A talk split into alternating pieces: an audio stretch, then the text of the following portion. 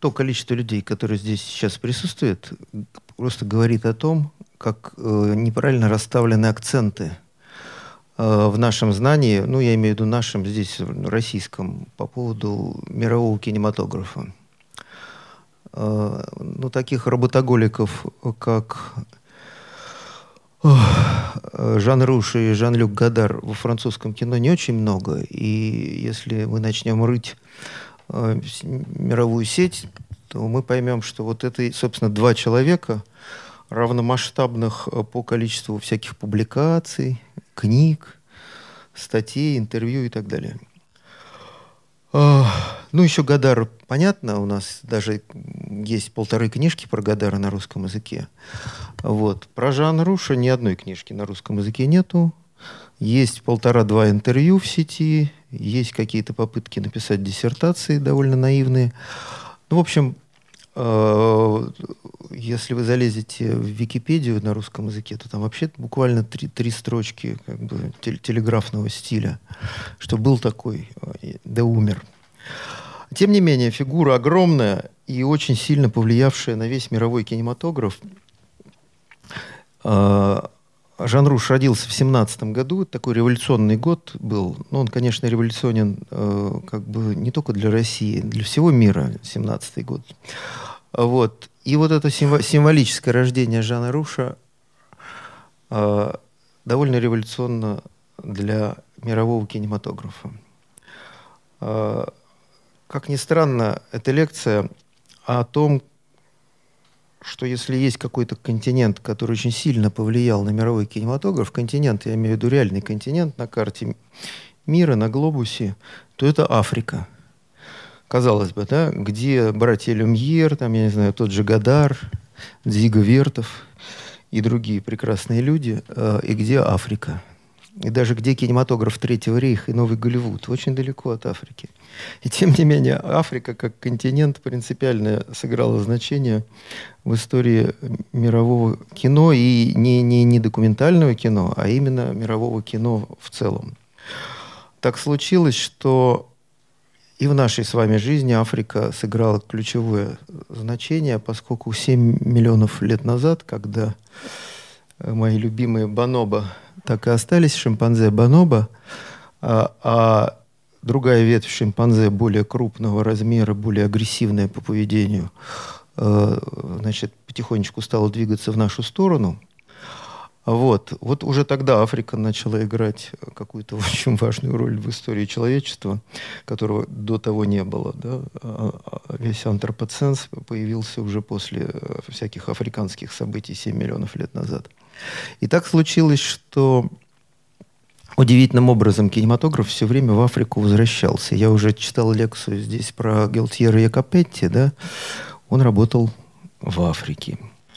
А, или там его последователь, крупнейший э, австрийский такой мондо-документалист Михаил Главогер, работал по всему миру, но пять лет назад умер в Африке от укуса мухи ЦЦ.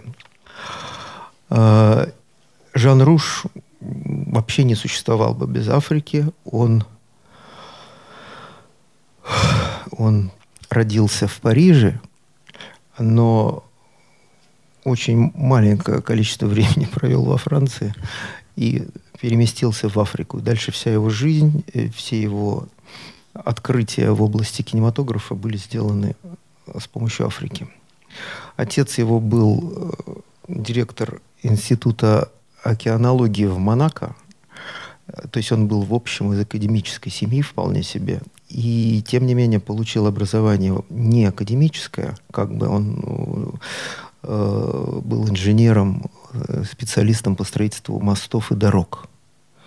И попал в когорту неких французских чиновников, развивающих, ну, как вы знаете, э, в колониальные времена две трети Африки это была Французская конфедерация.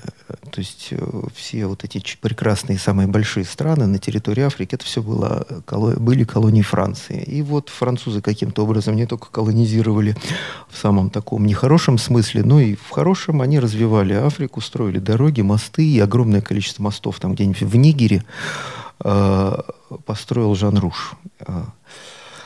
Он попал в Африку очень рано.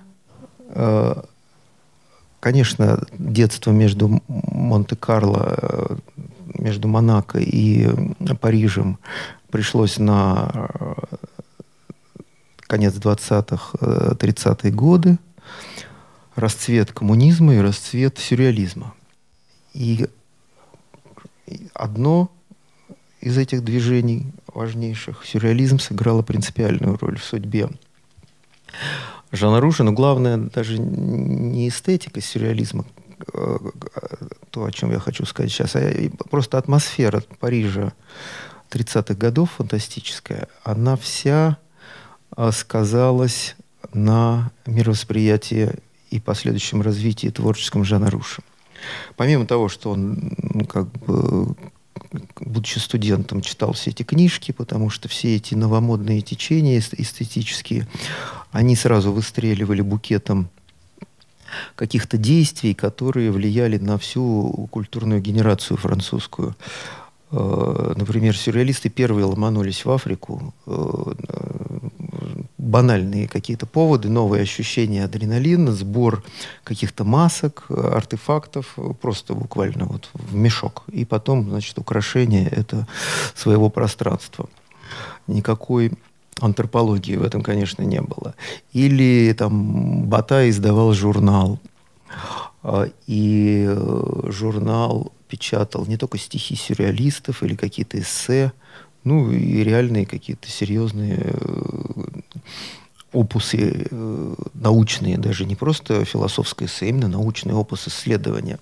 И вот эта вот смесь, когда наука, поэзия и философия сливаются в один букет, в таком именно сюрреалистическом каком-то смешении находятся, повлияли на то, что потом произошло с Жаном Рушем. так в конце 30-х он попадает в Африку, начинает строить мосты, практически французским чиновником колониальным, инженером. Видимо, он мостов этих много там построил. Как только началась война, он э, ну, война, понимаете, это тотальная деструкция, огромное количество дорог и мостов уничтожается.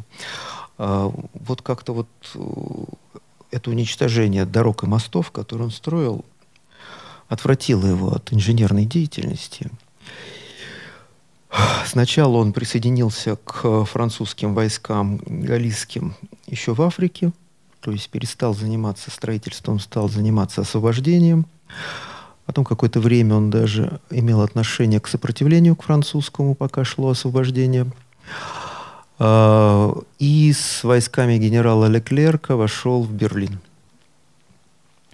Соответственно, опыт плюс сюрреалистическая атмосфера Парижа привели ему к тому, что в середине 40-х он мостами уже не интересовался, а интересовался Африкой э, с научной точки зрения. Он вдруг для себя понял, что то, что он видел, исчезает, исчезает э, не просто потому, что время меняется, но потому что не, не только потому, что война тотальная, а потому что взаимодействие традиционных народов и цивилизации э, взаимовлияние такое оказывает, что то, что было, исчезает. Ему захотелось это фиксировать.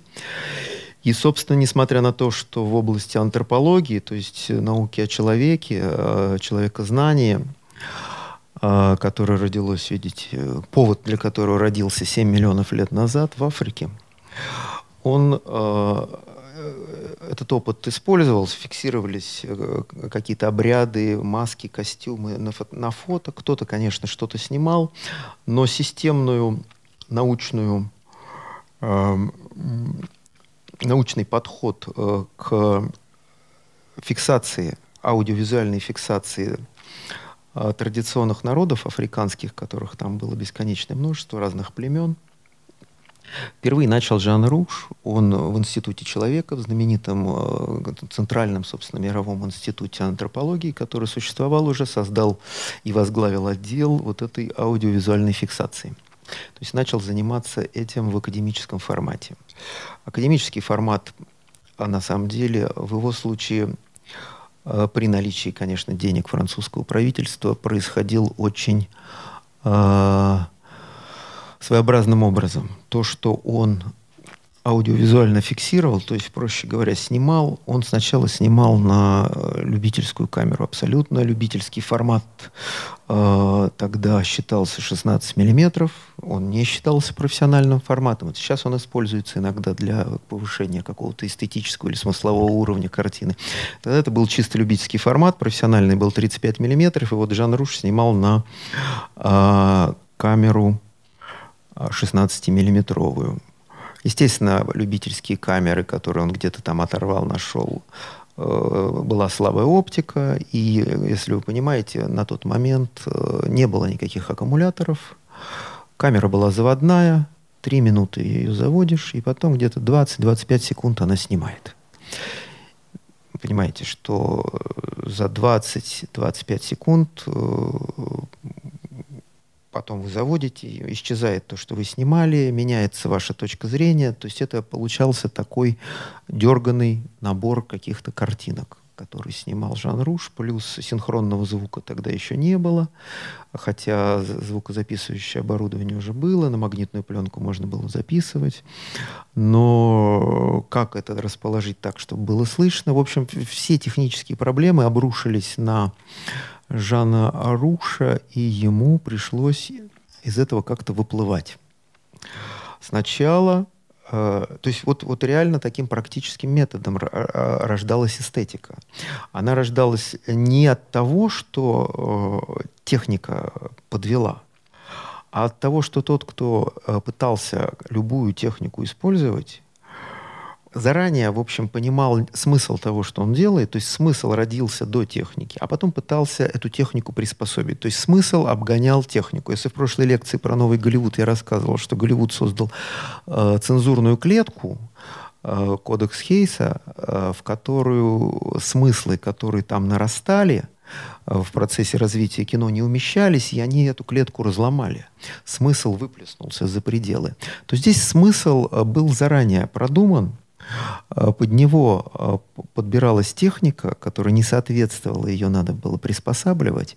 А приспособление техники, коммуникация с этой техникой, отработка методиков, методика рождала новые смыслы. И как на дрожжах эстетика, с которой начал работать Жан Руш, казалось бы, чего простого, то, что мы сейчас делаем. Взяли телефон и снимаем, да, там кто-то там кого-то бьет в углу комнаты. Очень интересное зрелище.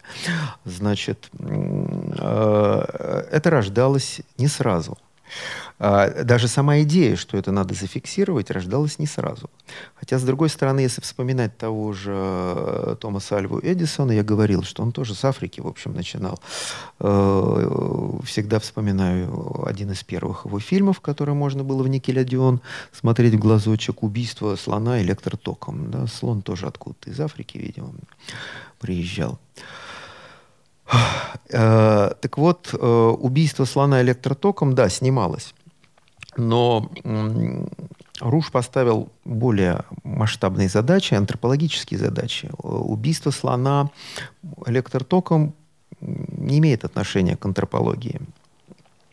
А вот охота на слона имеет отношение к антропологии непосредственно. Во-первых, на слона охотится человек какой-то определенной целью и в какой-то определенной технике и ритуальной эстетике, которая родилась столетиями.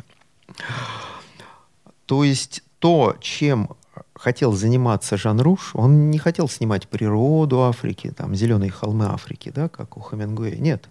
Он выбрал своим героем человека, поскольку он был антрополог. Надо сказать, что человек, как герой э, неигрового кино, собственно, э, был рожден Робертом Флаерти, когда он снимает в 22 году «Нанука с севера»,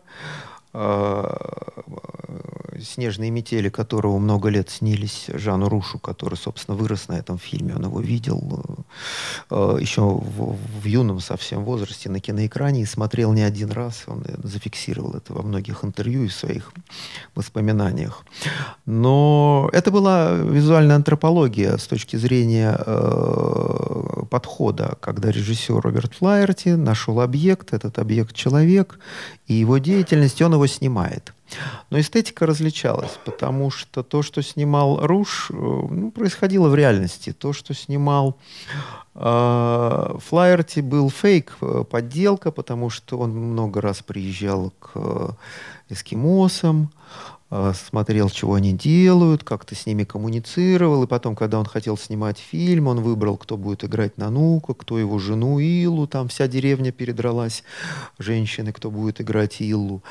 И э, такая суррогатная семья экранная возникла. И несмотря на то, что э, то, что происходило в кадре, постройка иглу изо льда, это была реальная а, традиционная деятельность эскимосов, но это было обобщение, а, созданное а, Робертом Флайерти на основе своих наблюдений. Обобщение привело к фальсификации, к эм, имитации, к подделке. Руш подделкой не занимался сначала. Ему это было чуждо, он снимал то, что в реальности происходит. Но выяснились э, всякие разные а, загадочные подробности, о которых я сейчас расскажу.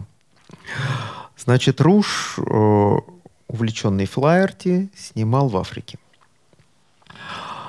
То, что он снимал э, в Африке, какие-то другие люди снимали в других местах. Э, они снимали людей. В какой-то момент, в 40-е годы, после европейского и мирового апокалипсиса, освобождение, отдохновение э, привело к какой-то реинкарнации интереса к личности, к человеку, э, то есть обращение человека к самому себя, не к разрушению, не к трагедии, не к массовым орнаментам, а к обращению к одному или группе маленькой людей и к их деятельности, к их чувствам. Э, неважно, что эти люди делают, занимаются выборами в штате Висконсин или э, ритуальной охотой на льва э, с помощью лука в Африке. Их надо зафиксировать. То, что они делают в повседневной жизни своей, можно зафиксировать. Это, как выяснилось, интересно. И все, кто снимал это в разных местах, столкнулись с одной и той же проблемой. Снимать это тяжело. Ты ставишь треногу, тяжелую камеру. Камера весила тогда 40 фунтов, то есть 20 килограмм. Ее тяжело двигать. Если она двигается, возможности пленки не дают э, опции зафиксировать это в, в фокусе. Куча всяких проблем. Если э, у тебя есть необходимость записывать звук синхронно, то тоже очень тяжелое оборудование, два ассистента, все это очень сильно жужжит.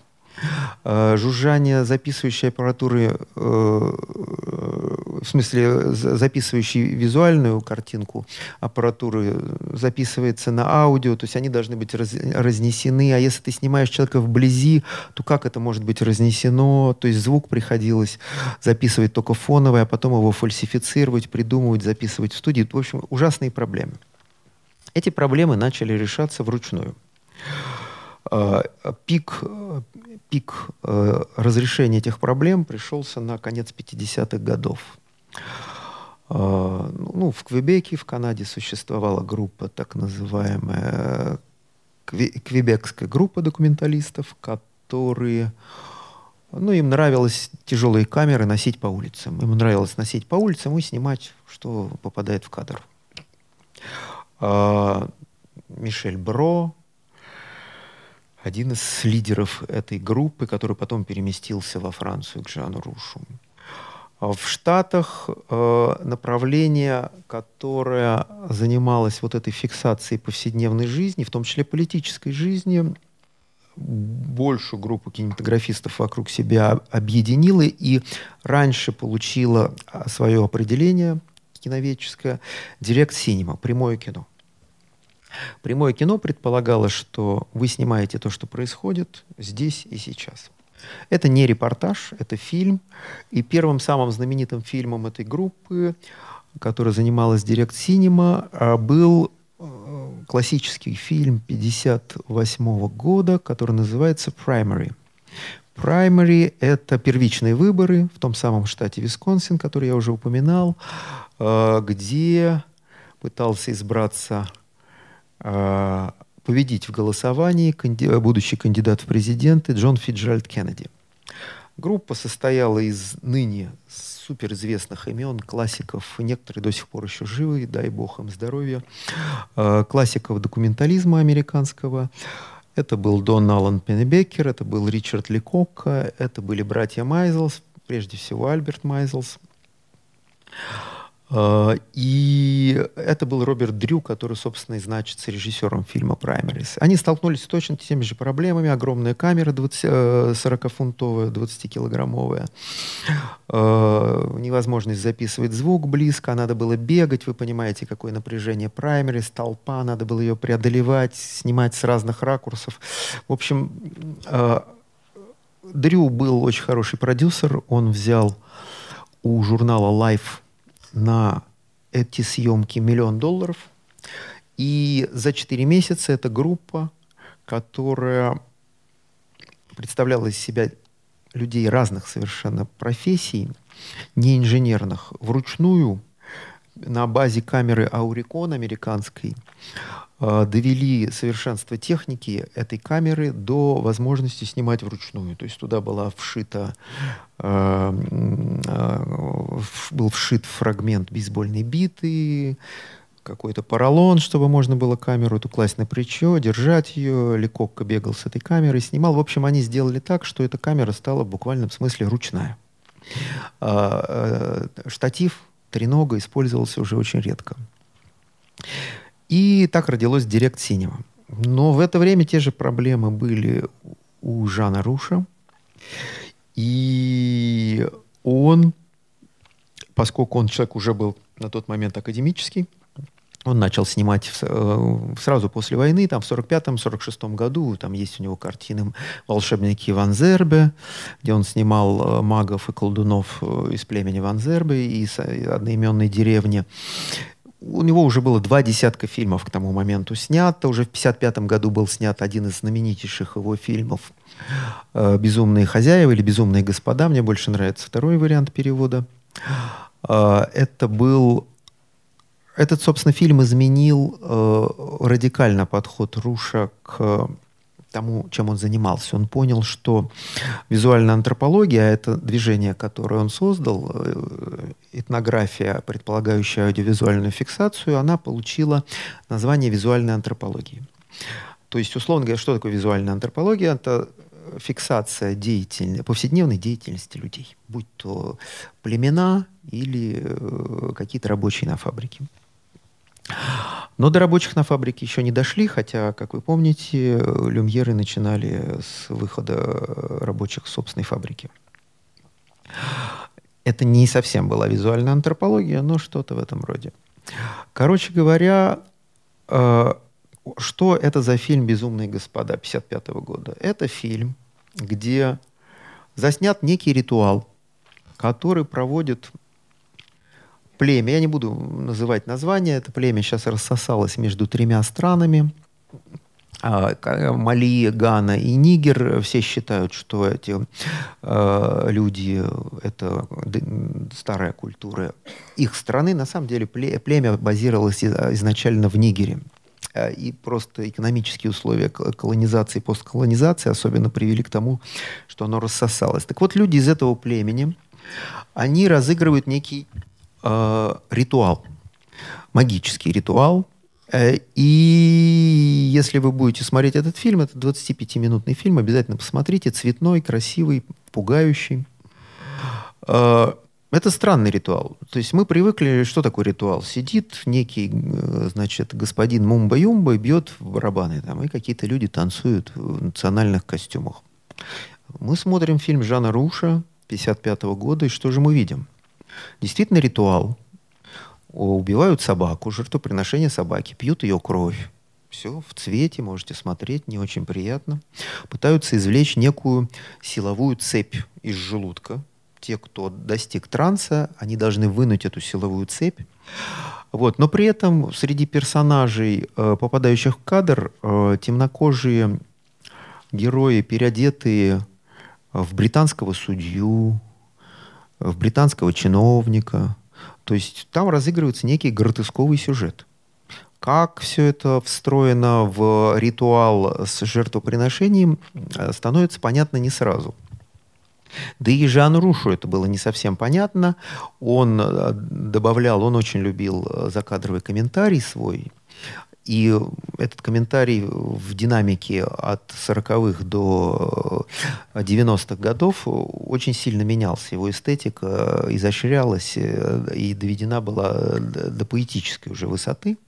Но здесь это был антропологический комментарий, который объяснял, что это вот современные африканцы, которые для того, чтобы приспособиться тем условиям колонизации, в которых они находятся, должны периодически, ну, например, раз в неделю разыгрывать вот такой вот ритуал с введением друг друга в транс, чтобы дальше им, им, традиционным африканцам, можно было существовать в тех условиях, которых создал для них белый человек.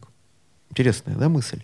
То есть просто вот приспособиться сложно, можно приспособиться через внедрение одной культуры, своей традиционной ритуальной культуры с жертвоприношением и выпиванием крови собаки, э, к культуре театральной, которая помогает как-то переосмыслить и переварить и приспособиться к э, колонизационным условиям.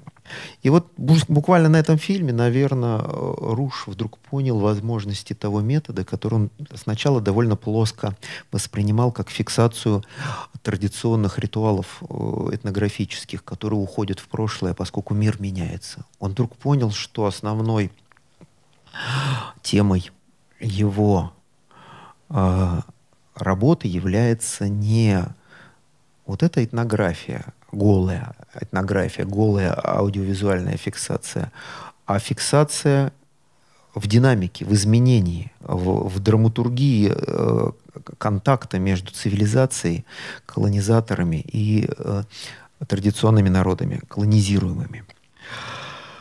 Э, поскольку он уже был академический человек, он обращался к теоретизированию. В частности, те открытия, которые он сделал вот на уровне этого фильма «Безумные господа», а, он пытался осмыслить и обосновать, поскольку он человек был насмотренный, интересовался кинематографом с детства, он обратился к человеку, которого он называл Жюль Верном от кинематографа. Человек этого звали как раз Роберт... Э, э, человека этого как раз звали Дзига Вертов. Дига Вертов создал в 23-24 году группу единомышленников, которые, э, ну, они работали, с одной стороны, на пропаганду э, новой реальности, а с другой стороны, э, они приспосабливали эстетику э, документализма, с которым они работали, к э, вот этим задачам Э, визуальной пропаганды. И Вертов, он тоже был человек теоретизирующий. Вот что вот тогда, в 23 году, или нет, в 26 году, что он писал, а что необходимо для того, чтобы а, снимать киноправду. Термин «киноправда» — это термин Диги Вертова. Так вот, он уже тогда понимал, что для киноправды надо, первое, быстрые средства передвижения. Вторые, повышенной чувствительности пленка. Третье. Легонькие ручные киноаппаратики. Это все его суффиксы, не мои. Четыре. Такие же легкие осветительные приборы. Пять. Штат молниеносных кинорепортеров. Шесть. Самый важный пункт. Армия киноков, наблюдателей. Вот эту группу, которую он создал для того, чтобы снимать киноправду, он назвал «Киноки». Ну, группа 23-24 года, с их творчеством был знаком – Жан Руш, который называл Жюль Верном, а если вы помните, а, детей капитана Гранта, возвращаясь опять в Африку, в какой-то момент им казалось, что они прибыли в Патагонию, а потом Паганель говорит, это не Патагония, это Африка, экваториальная Африка, страна работорговцев и рабов. Вот так нас Жюль Верн которого называет, которым называет э, Дзигу Вертова Руш, опять возвращает в Африку. Так вот, э, поскольку киноправда – это то, что казалось Жану Рушу он делает в кино, а он чувствовал, что он работает с новой эстетикой в центре мира, в Европе, он решил просто дословно перевести на французский язык это понятие и перевел его «синема верите». Киноправда, дословно. Он был не один, э, у него был э, хороший друг, который сотрудничал э, с Институтом человека, в котором аудиовизуальный отдел возглавлял Жан Руш. Удивительным образом этот человек до сих пор жив. Ему 97 лет. Это такой социолог французский, марксистского и коммунистического толка сначала. Эдгар Морен. Такая интересная фигура в истории французской культуры. У него есть некоторые книжечки, переведенные на русский язык. В частности, книжка исследующая тоталитаризм СССР в 1995 году здесь у нас на русском издана. Есть и более изощренные его книги изданные, но самое знаменитое его произведение – это шеститомное, шеститомное да, объемное а, такое произведение, называется «Метод», где он обобщает свои социологические представления на грани философии и социологии. Он был социолог прежде всего, он был членом коммунистической партии, но в 56 он создал группу «Коммунизм или варварство», точнее, социализм или варварство она называлась, коммунистическая группа в рамках коммунистической партии. Но в 1956 году он покинул эту партию, потому что верхушка французской коммунистической партии поддержала СССР в кровавых событиях э, Венгерской революции. Он был против этого решения и партию покинул. Тем не менее, э, его группа продолжала действовать. И э, социология э, с коммунистическим, с марксистским привкусом дружба с Жаном Рушем привели к созданию того, что называется «Синема Верите». А, если вы думаете, что «Синема Верите» — это цель того, что они делали, то есть они что-то такое снимают, и получается «Синема Верите», то есть киноправда, то другой видный представитель этого направления, а, который быстро возвысился, усложнил свою эстетику и развил язык э, неигрового и игрового кинематографа в другую сторону, э, мой любимейший режиссер французский, документаль, документалист Крис Маркер, он э, когда-то хорошо заметил по итогам уже деятельности в рамках эстетики синема верите, он сказал, что киноправда, ну, то есть синема верите, это не цель, это метод. Так вот, в процессе съемок вот этих загадочных фильмов про традиционные племена Жан Руш понял это тоже, что это не цель, это метод. К каким результатам приведет этот метод, неизвестно. Эти результаты экспериментальны, вполне себе научны, и э, вся природа кинематографа прямо набухает огромным количеством смыслов, между вот этой новой подвижной мобильной камерой и тем, что она пытается исследовать. Как я сказал, э, он это понял ну, где-то вот на уровне середины 50-х годов. В 1958 году он снимает фильм, который выходил даже в советский прокат удивительным образом. Фильм называется по-французски «Я черный». У нас он выходил в прокат с более простым названием «Я негр». И этот фильм удивительным образом уже результат тех исследований антропологических, которые делал э, Жан Руш в Африке. Жан Руш понял, что племя с его традициями это не только африканское племя, или какое-то индейское племя. Ну, например, парижане, такое же племя. А, его можно также исследовать теми же методами. Помимо этого, его интерес к Африке говорил от, ему о том, что контакт вот этих племен рождает разнообразную драматургию, и эта драматургия очень интересная и тоже э, требует исследования. Поэтому что такое «я негр», э, «Ганиец», в Париже. Он рассказывает о том, в монологах, э, в, в диалогах, рассказывает о том, что с ним происходит в современной Франции, в Париже, как он адаптируется, что он думает о колонизаторах, о колонизации, о Европе. А, там появляется новый метод в работах а, Руша, если он снимал племена э, магов Анзерби, они там что-то говорили, или вот «Безумных господ», там есть текст, они поют, говорят. Э, понять это было практически невозможно, не только потому, что это невозможно было качественно записать на съемочной площадке, а потому что говорили они часто на пиджин. Пиджин — это такой, такой э, изуродованный африканскими племенами английский язык, на обломках какого-то французского языка и на вымышленном языке. И при этом они друг друга понимали в рамках этих ритуалов. Ну, то есть дословный перевод э, на французский этих текстов был, в принципе, невозможен. Но э, другая совершенно история с э, ганийцем, которого играл э, Дамуле Зика – такой важный человек э, в истории э, ганийского и нигерийского кинематографа, как мы сейчас выясним, он прожил огромную жизнь. Он пережил Жана Руш и умер э, в 2016 году. Так вот, этот Дамуле Зика, он э, рассказывал в кадре о том, что он чувствует. Он вступал в кадре в диалог с автором, Жаном Рушем.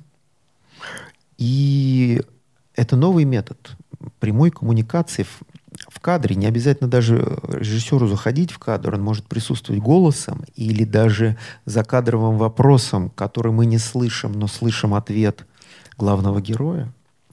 И выяснилось, что этот метод контакта, он дает возможность не только фиксировать эмоции, которые возникают, а ведь эмоции мы считываем мозгом на подсознательном уровне, а гораздо больше информации нам дают о том, э, к тексту добавляют. И плюс текст, он ну, интерактивен, вопрос-ответ, чувство на лице. Соответственно, э, родился метод некой такой полевой социологии. Э, все эти методы требовали техники, техники не было, но зато была мощная тусовка конца 50-х годов кинематографистов французских, которые жили только кинематографом и больше ничем. Э, группировались они все вокруг журнала «Каеди Синема», тетради или страницы кино. И э, все они варились в соку друг друга. Менялись информацией, менялись идеями, теоретизировали, спорили, выпивали – Соответственно, там были те люди, которые интересовались техникой. И среди этой тусовочки затесался такой человек по имени Андре Кутен, очень важный в истории французского кино, в истории синема верите. Человек, который стал разрабатывать камеру, которая может все. Во-первых, она должна быть легкой. Ну и дальше весь список того, что я только что читал из Зиги Вертова. А, естественно, все это создавалось не в какой-то изоляции. Были известны работы, точнее, как минимум, известно желание квебекской группы бегать с камерой по улицам, с тяжелой камерой. И, соответственно, были известны их проблемы. Им хотелось тоже записывать синхронный звук, а камера трещала. А, и работала только максимум, по-моему, три минуты. Да, три минуты она работала. И звук треска камеры записывался и заглушал то, что они хотели записывать в виде речи, диалогов. Им приходилось заворачивать эту камеру в пальто. Этот опыт они передали своим французским товарищам, сообщили, что вот если в пальто завернуть, будет лучше. А, приехал, был буквально вызван из Квебека, из Монреаля Мишель Бро, и они с Кутеном стали разрабатывать камеру, которая... Э, там было очень много модификаций. Часто они ломались, эти модификации, прямо на съемочной площадке. Кутен корректировал все это, готов был исправлять э, и новые разработки внедрять буквально после каждой съемки, даже не после каждого фильма, после каждой съемки. В общем, это знаменитая камера, которая получила название «Эклер». Я не знаю, что вы думаете про эклер, если вы не знаете французского языка, но эклер в переводе с французского значит молния. Камера говорила за себя. А, самая знаменитая камера Eclair Cinemax 5, X5, да, Cinemax 5, а, значит, а, вот это та камера, которой работали люди вокруг Жана Руша. И первый радикальный результат, который в том числе с, этой, с помощью этой камеры был достигнут, это картина 60-го года, которая называется «Хроника одного лета». Собственно, это высшее достижение «Синема э, Верите», ключевой фильм, э, который рассказывает об этой эстетике все. И поскольку это не какая-то однолинейная, однослойная эстетика, это целый букет стратегий, вполне себе авторских стратегий, я сейчас поподробнее об этом расскажу. Надо сказать, что в тусовке, э, которая вокруг Каюди Синема группировалась, были всем вам известные люди. Франсуа Трифо, Жан-Люк Гадар. Жан-Люк Гадар раньше фильма – а, ну, одновременно снимал, но фильм вышел раньше. Раньше картины «Хроника одного лета», а это документальная картина, снял игровую картину по сценарию Франсуа Трифо «На последнем дыхании». А, картина это ассоциируется с новой волной, но во многих интервью, если вы покопаетесь, вы найдете, что Гадар говорит, что огромное влияние на него и на всю идею этого фильма оказало то, что делал э, в кино Жан Руш. И прежде всего картина «Я негр» и картина «Хроника одного лета».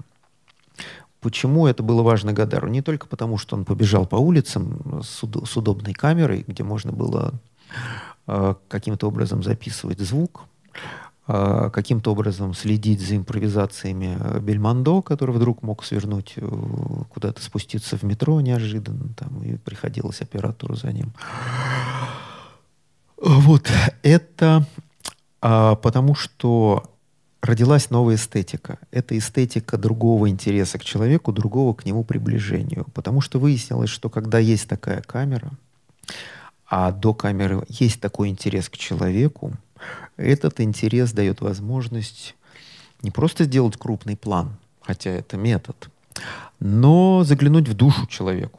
То есть вот эта антропология, рожденная в Африке, она привела к тому, что она стала не этнографической антропологией, а универсальной антропологией. А, то есть реальным человекознанием, знанием вот конкретного этого человека, его можно обобщать, можно не обобщать, но заглянуть в душу уже можно. А, изменился подход. А, оператор, который бегал, а вы знаете, главный оператор Жан-Люка Гадара, это тоже оператор, проживший очень большую жизнь и совсем недавно тоже умерший. Это человек по имени Рауль Кутар, который снял почти все фильмы Гадара и вообще огромное количество фильмов «Новые волны». Вот у Жана Руша, который прожил огромную жизнь, был работоголик, у него 109 фильмов в фильмографии. Да? А, у Гадара, благодаря его работе с листовками, с кинолистовками во время революции 68 года, а, фильмов в фильмографии больше. Так вот, а Рауля Кутара как оператора гораздо больше, чем у Гадара. Так вот, оператор э, стал элементом авторской эстетики, он стал соавтором, потому что от чувства э, героя, к которому приближался оператор с мобильной камерой, от импровизации и чувства э, этой импровизации оператором зависело, что возникнет на экране. А, изменилась эстетика в том, что оператор должен быть в наушниках, он должен слышать, что происходит, потому что то, что показывает на экране камера, привязано к смыслу. Он перестал быть инструментом режиссера. Он стал соавтором, реальным соавтором. И, кстати, первым своим соавтором, первый такого соавтора-оператора стал ставить Жан Руш. Лапо у него стоит э, в «Я негр» соавтором, вторым режиссером. А он был оператором фильма. Так вот, «Хроника одного лета». А, что из себя представляет этот фильм? Этот фильм, с одной стороны, из себя представляет визуальную антропологию. Фильм интересуется племенем парижан, а, их повседневными интересами. Но при этом второй соавтор, марксист, коммунист, социолог Эдгар Морен. И социология,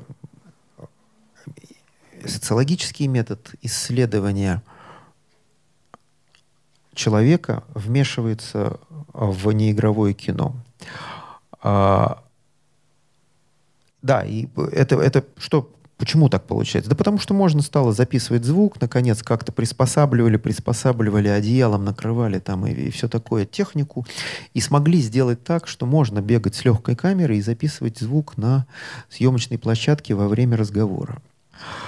А, несколько героев фильма разного пола, разного социального положения.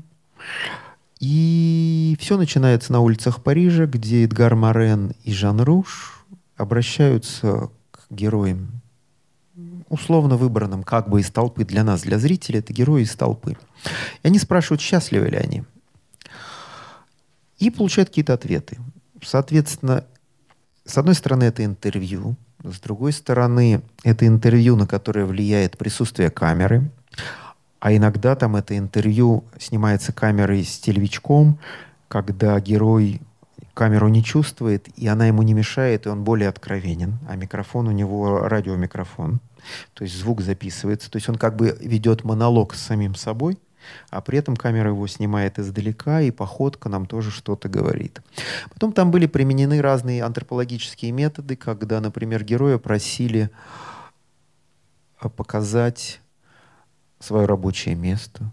То есть герой немножко играл на камеру, воспроизводя э, ежедневные ритуалы, свою повседневность, или показать, а, как он живет. Это требовало повышенной интимности, там есть сцена, которая не вошла в фильм, где они 20 минут снимались, как один из героев Анжело моется в душе.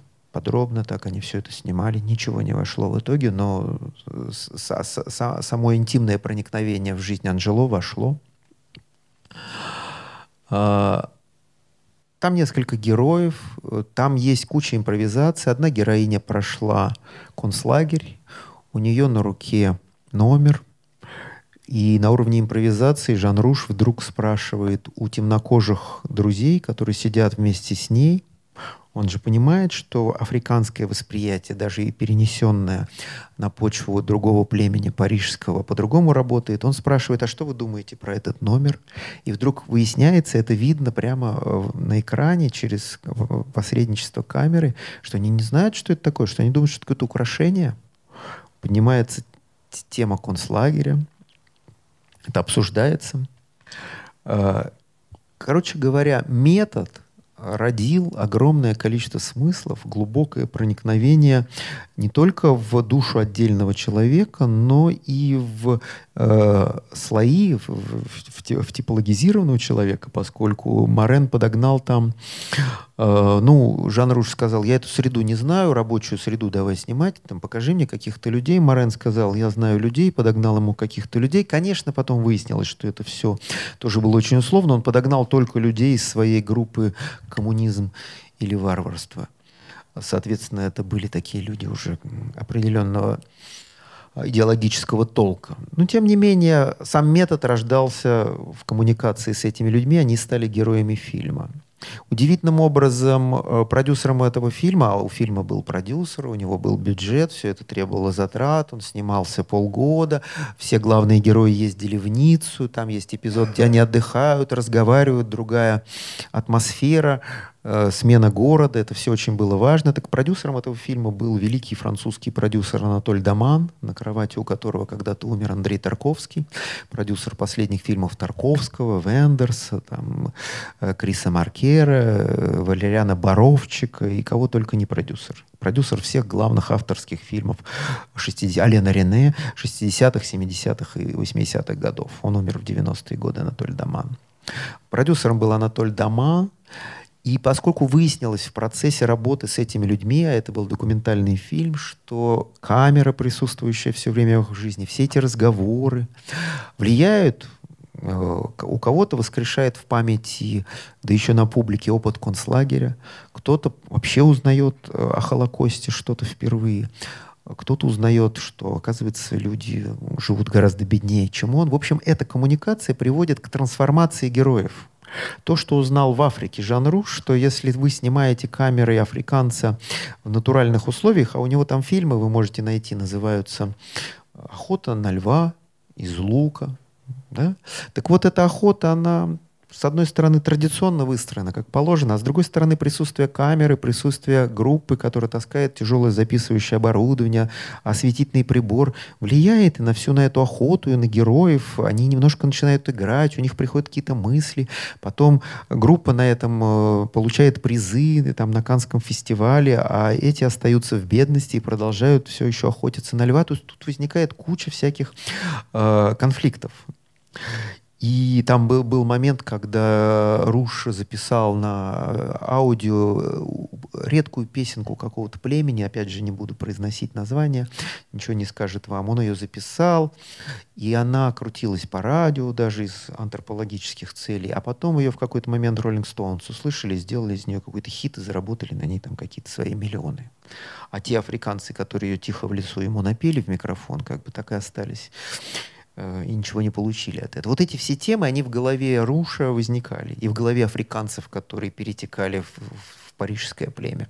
Так вот, э, выяснилось, что во время съемок шестимесячных этого фильма герои трансформировались. Им уже тяжело выйти из состояния фильма, из состояния коммуникации посредством кино и, и состояние, ну, то есть вот этот процесс, это был процесс творческий не только для Руша и Морена, которые нащупали метод, его многослойность, много, многозначность, но и для тех, кто был предметом исследования. То есть изменилось что? Изменилась э, сама психология съемки, потому что банальная съемка предполагает то, что называется субъект-объектные отношения, банальные, выстроенные, когда есть некий субъект, жанруш, который выбирает себе объект, какого-нибудь африканца, будь он в Африке или в Париже, и снимает его, как через микроскоп, значит, на него смотрит.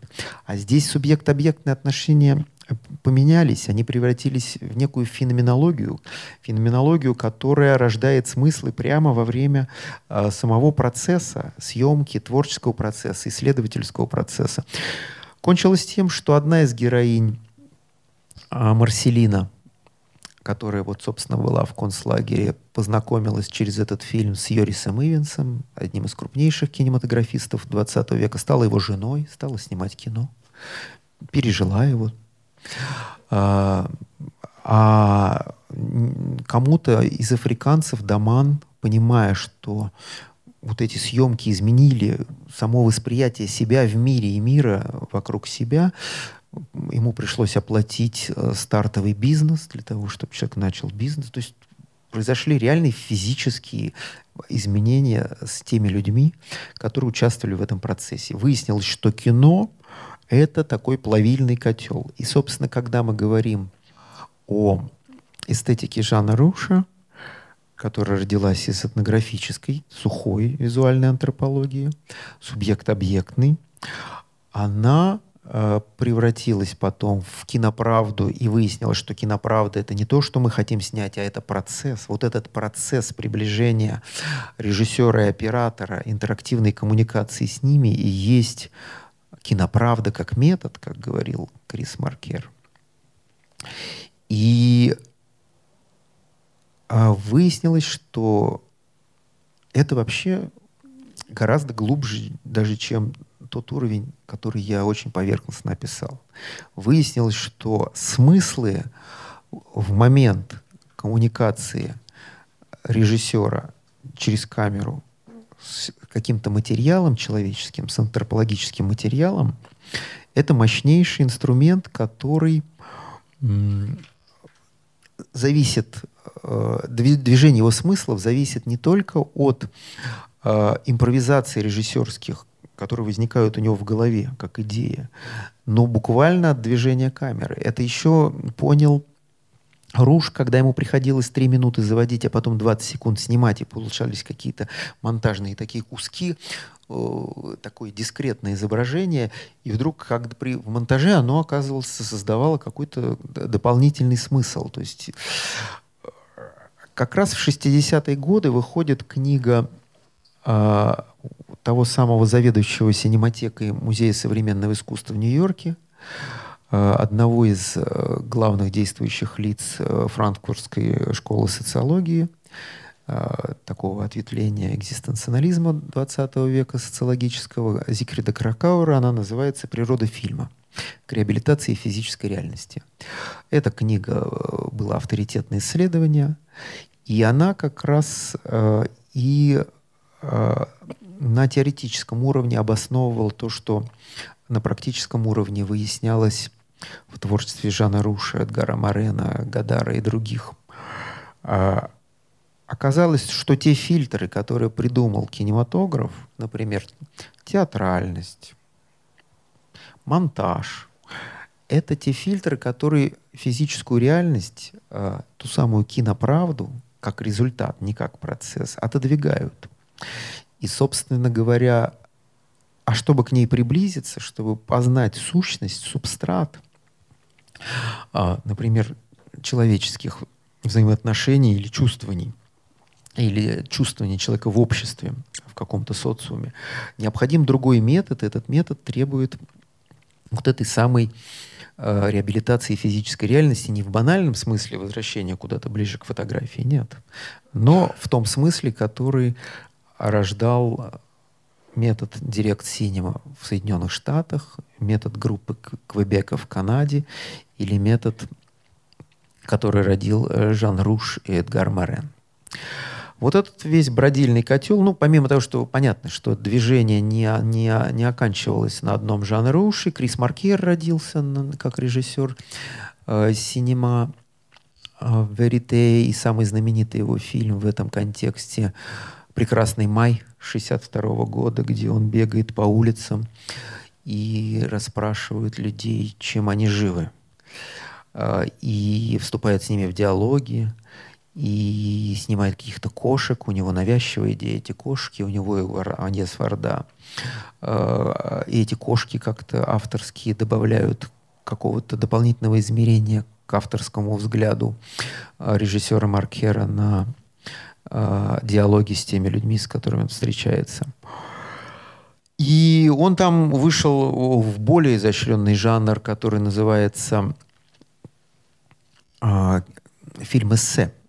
Э, это как бы, ну, на мой взгляд, и не только на мой, это высшее достижение вообще неигрового кино, наиболее сложное, многослойное фильм эссе. Но в руках Руша та эстетика, с которой он работал, поскольку вот та атмосфера 30-х годов, атмосфера сюрреализма, навевала ему всякие разные ощущения мысли, эта эстетика тоже была очень высоким достижением кинематографического искусства, когда э, его фильм не давал границы между э, поэтическим высказыванием и научным опусом, между социологическим исследованием и э, репортажем. Не было такой уже границы, поэтому те смыслы, которые сам режиссер считывал, используя свой метод, который давал разные результаты. Каждый раз был разный набор компонентов и жанровых, и э, эмоциональных. Он этот метод продолжал развивать, углублять и, главное, теоретизировать. А, помимо этого, Жан Руш удивительным образом... Да, еще ну, третьего, э, третий француз, который начинал в эстетике синема верите, которого надо знать, это Марио Рюсполи.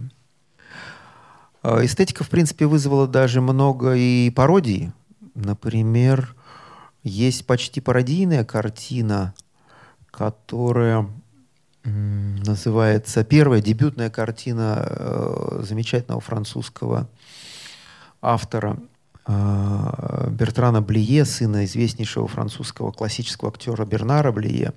Она называлась «Гитлер», такого не знаю. Она пародировала метод синема верите. Э, Блие много дней записывал с группой молодежи на аудиопленку э, какие-то интервью. Потом он долго слушал эти интервью, а потом снял студию, абсолютно абстрактную, затемненную студию, где он пригласил по очереди всех этих людей, там есть и отдельные эпизоды, и в компании, и попросил их э, на основе того, что он уже от них слышал, воспроизвести то, что они ему говорили на экране. И несмотря на то, что там нет вот впрямую в фильме вот этих слов э, как ответ на вопрос Гитлер, такого не знаю, там совершенно другая э, э воспроизводится история политичная, какая-то молодежь, отключенная от, соци... от социума абсолютно. Но у Блие были другие идеи. Он хотел создать шоу, драматургическое шоу. Ему интересна была драма. Но метод был тот же. То есть этот метод э, мог приводить к совершенно разнообразным результатам.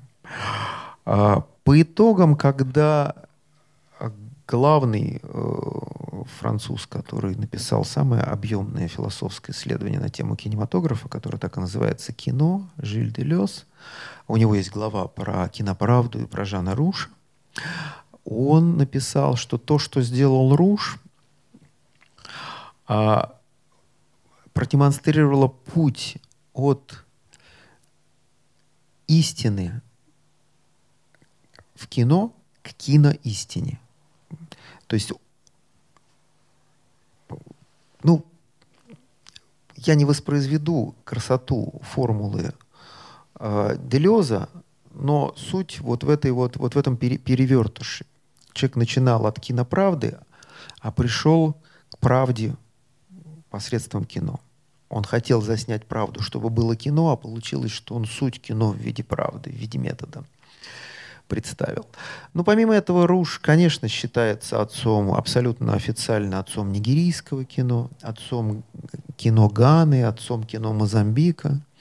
Все те люди, которых он снимал, а он часто работал с одними и теми же людьми, вот, например, Дамуле Зика стал вдруг снимать свои фильмы. Он, конечно, снимал совсем другие фильмы, игровые. Ну, он создал нигерийский кинематограф. А, например, прекрасный, очень вам рекомендую его посмотреть, найти фильм 68 -го года. «Ягуар», такая роуд-муви-комедия в эстетике э, визуальной антропологии и социологии Руша – там снимался у него, ну, там ком- компания из трех людей, но главным заводилой был ч- э, человек по имени Умару Ганда. Так вот этот Умару Ганда, он стал создателем вместе с Рушем Ганийского кинематографа, снимал кучу фильмов, и снимался в них. И для фильма «Ягуар» он писал монологи, импровизировал их, а сюжет такой. Э, традиционный африканец из Нигера, преодолевает реку Нигер, границу между Нигером и Ганой э, с контрабандными целями. И все это снимает Руш, и это рут-муви, это комедия, и это весело, и это парадоксально, и это смешивает тот метод сухой визуальной антропологии, который Руш разработал, и той социологии, которой они занимались с Эдгаром Мореном. Помимо этого, картина «Я негр» помимо того, что она была в советском прокате, она очень сильно повлияла как раз не так давно вышедшего из тюрьмы э, Жана Жене. Под влиянием этой картины он написал знаменитую свою пьесу «Негры», потому что он понял, что тоже, что понял э, на своем уровне Жан Руш. Жан Руш понял, что э, записать или сфотографировать некий ритуал, последовательность действий, этнографический ритуал можно. Но без, кин, э, без вот, вот этого метода, который он э, разрабатывал, зафиксировать драматургию, происходящую во время этого ритуала, невозможно. И почувствовав именно драматургию того, о чем снимал Руш, э, Жан Жене пишет пьесу «Негры». Другой великий э, британский театральный кинорежиссер Питер Брук, смотря на фильмы э, Руша и в диалоге с Рушем, снимает свою картину «Марат Сад», э, посвященную французской революции, где он э, интересуется именно тем периодом, когда именно Марат задавал ритм революции, был наиболее влиятельной фигурой до момента его убийства в ванной знаменитого. А, но метод, которым он действовал, это был метод, как режиссер для своего фильма, это был метод Жана Руша. А, удивительным образом судьба Руша сложилась в финале. Он родился в 17 году, а ушел из жизни в 2004. Огромная жизнь, он не болел. Это был большой, активный человек, снимавший до последнего. Он погиб в автокатастрофе в Нигере. В Нигере он снимал очередной фильм, э, ехал с фестиваля с женой. Он был здоровый человек, у него была жена, лет на 40 его моложе, медсестра. И они разбились. Она выжила, а он разбился насмерть. И да, и если вы думаете, ну, я начал с того, что это огромная фигура, а мы ничего не знаем, книжек про нее на русском языке нет. Интервью, там, я говорю, полтора интервью можете найти, переведенные на русский. А, это был не маргинальный режиссер, это был крупнейший режиссер э, нескольких десятилетий. Его картины создали моду на эту эстетику. Эти фильмы появлялись на крупнейших фестивалях. Э, там «Хроника одного лета» — это Канский фестиваль, э, приз Фипреси. И еще куча призов. Э, приз Луи де Люка фильму «Я негр». И у него есть и «Золотой лев Святого Марка», главная награда Венецианского фестиваля. То есть эта эстетика как выражение актуальных смыслов современности на актуальном киноязыке, она была востребована и на уровне истеблишмента мирового кинематографического. Что еще важно? Ну, есть э, на французском языке, если вы зайдете в любой магазин, э, где торгуют все еще DVD-дисками, например, в сеть ФНАК, например, на площади Бастилии, вы увидите, что в DVD-отделе, а, а ведь французская кинематография богата на всякую классику, так вот больше всего фильмов в DVD-отделе это фильмов Жана Руша. Они все изданы со всякими дополнительными материалами, с комментариями, с книжками. Но а, на английском таких книжек немного. А, на английском есть одна довольно объемная 500 страниц книжка. Сейчас я ее покажу, как она выглядит. У нее очень хорошее название, которое, с одной стороны, правильное, с другой стороны, неправильное, но в этой неправильности названия есть хитрый обман, который создает драматургию при чтении. Это книжка 2009 года Пола Хенли, она называется «Приключения реальности. Жан Руш и ремесло этнографического кино». И мы думаем, что там будет вот про этнографию, про... А, а там как раз вот про то, что я рассказываю, про то, как, какой бурлящий метод придумал Жан Руш. Она не переведена, ну, у нас вообще такие книжки не переводят. Вот то, что я хотел вам рассказать сегодня. А, ну, понятно, да, человек родил а, новый системный сухой метод антропологического исследования аудиовизуальную фиксацию этнографическую. Из этого родился метод визуальной антропологии объемный. Из этого метода родился синема верите. Синема верите толкнуло то, что называется новую волну, огромное количество энергии, сил и саму методику легкости, интимности, быстроты, импровизации, авторства вместе с оператором а эта французская новая волна оплодотворила и новый Голливуд, который весь как на дрожжах новой волны пошел вверх, и э, в целом европейское мировое авторское кино. Поэтому та история э, мирового кино, которое в России у нас в голове там рождается, когда какие-то имена возникают на уровне между э, идеологическими штампами, э, Эйзенштейн, например, соответствующей действительности, да, э, выдающийся мастер авангарда, и какими-то фамилиями, которые просто на слуху, не дают реального представления о крупнейших фигурах мирового кинематографа, а Жан Руш входит ну, в десятку главных фамилий изменивших, революционно изменивших кинематограф 20 века. Вот, и он там, наверное, в, в первой пятерке. Вот, если есть какие-то вопросы, я готов. Да, конечно. А тут же популярная лекция. Я же тоже никаких да, этих... Можно ли считать все-таки Жанна Руша документалистом? Это документальное кино в новой форме, с новым методом, но документальное? А, можно, но бессмысленно. А, то есть как бы до какого-то момента можно было. Потом он сам понял, что он уже не документалист. Потом весь мир понял, что это фильмы не для фестивалей документального кино. Почему в Каннах? Ну, в Каннах, знаете, нет документального формата. Там есть этот фестиваль, посвящен изначально актуальности киноязыка, то есть киноискусству. Поэтому если он берет фильм, он берет фильм, потому что тот язык, а, которым он сделан, актуален нет, Жан Руш — это кино. Кино с большой буквы. Да? Не Ведь, игровое, да? Э, кино. Кино. Понимаете, да, вот не игровое, а игровое — это деление от лукавого, это сортировка раненых для простоты. Есть кино или нет? Понимаете, есть кино, которое вас завораживает, которое дает вам тепло, энергию, а а есть кино, которое дает вам там информацию, там, ну, э, руш — это про энергию, про, про что-то, про смыслы, а не про информацию.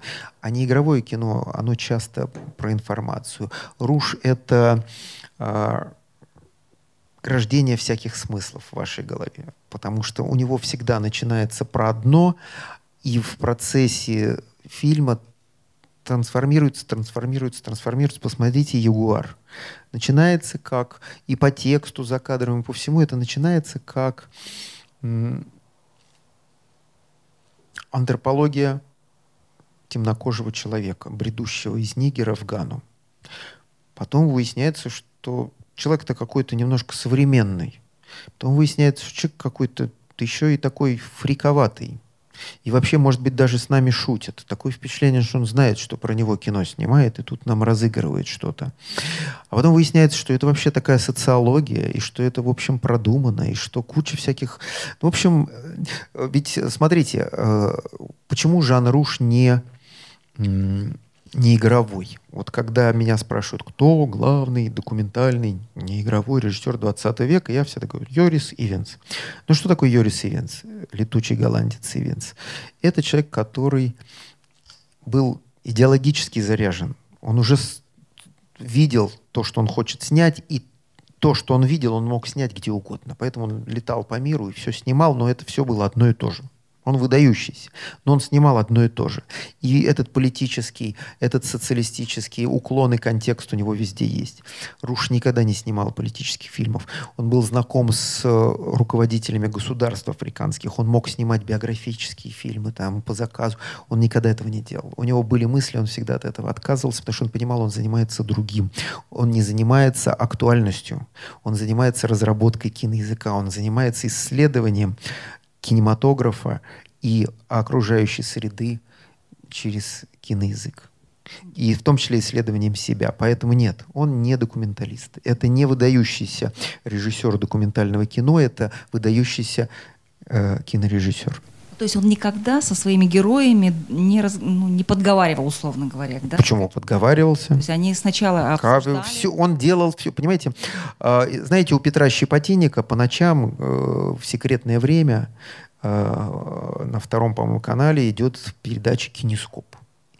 И там очень много лет, передаче 25 лет, даже больше уже. Там такая заставочка такая идет, и там такие слова. Мы знаем о кино все, звоните, если что. Вот как бы о кино все, это вот про Жана Руша. Поэтому он знает о кино все и пытается узнать больше. И нам расскажет. Поэтому нет, он про кино вообще. Про все кино. Делеза, цитата Делеза. Он начинал с правды в кино, но пришел к тому, что сам метод — это и есть истина кино. Все. Тогда по матрешкам. Спасибо.